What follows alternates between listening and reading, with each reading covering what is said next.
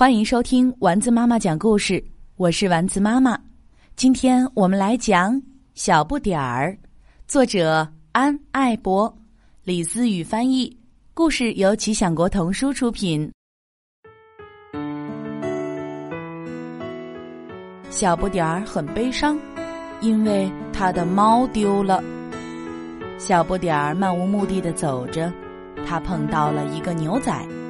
牛仔问他为什么这样愁眉苦脸，小不点儿说：“我的猫丢了。”牛仔说：“我比你更惨，我弄丢了帽子和钥匙，甚至连我的马儿都不见了。”小不点儿默默的走开了，在路上他又遇到了乌鸦夫人。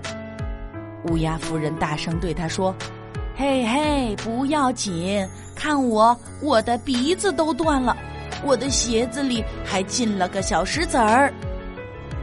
小不点儿没有回答，带着他的悲伤往更远的地方走去。路边的一个流浪汉对小不点儿说：“你竟然为了一只猫落泪，我呢，我连家园都没有了，海水不断上涨，将我的家园整个淹没了。”小不点儿感到很抱歉，他太渺小了，他的悲伤也是。过了一会儿，小不点儿遇到一个巨人，巨人说：“我都不知道有多久没吃东西了，我现在肚子饿得咕咕叫。”小不点儿赶紧跑开了。小不点儿在路上遇到一个商人，商人建议他再买一只猫吧。我这里有十只不同种类的猫供你选择。小不点儿拒绝了。他走到海边，一位穿着笔挺制服的船长漫不经心地说：“我还有比找猫更重要的事情要做。”一位老婆婆弯下腰问小不点儿：“你怎么了，我的孩子？”小不点儿开始对他讲述。嗯，我我曾经有一只猫，但是呼噜噜，老婆婆打着盹儿睡着了。小不点儿只好走开了。他又碰到了风向标，风向标说：“这世界上还有更糟糕的事，这里有饥荒、疾病，那里经济萧条，工厂倒闭，天气在变暖。”环境在恶化，交通拥堵，海洋污染，飓风不断，人们被各种综合症纠缠，不幸的事一个接着一个。嗯，确实是这样，小不点儿自言自语道，但他还是因为丢了猫而闷闷不乐。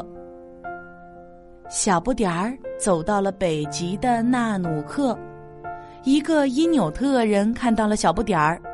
但他只是耸了耸肩，什么都没说，因为他很冷，不想说话。一只小狗跑了过来，小狗问小不点儿：“你为什么这么伤心？”小不点儿回答说：“呃，没，没什么。”真的没什么吗？小狗坚持要问个明白。好吧，我的猫丢了，我很难过。它是只野猫。很怕人，但我叫它的时候，它就会跑到我的身边。小狗说：“我明白你的感受。”小不点儿说：“我知道还有比这更严重的事。”小狗说：“也许吧，但是现在再跟我说说你的那只猫吧，我们可以写一个关于小不点儿和猫的故事，一个美丽的。”野外生存故事。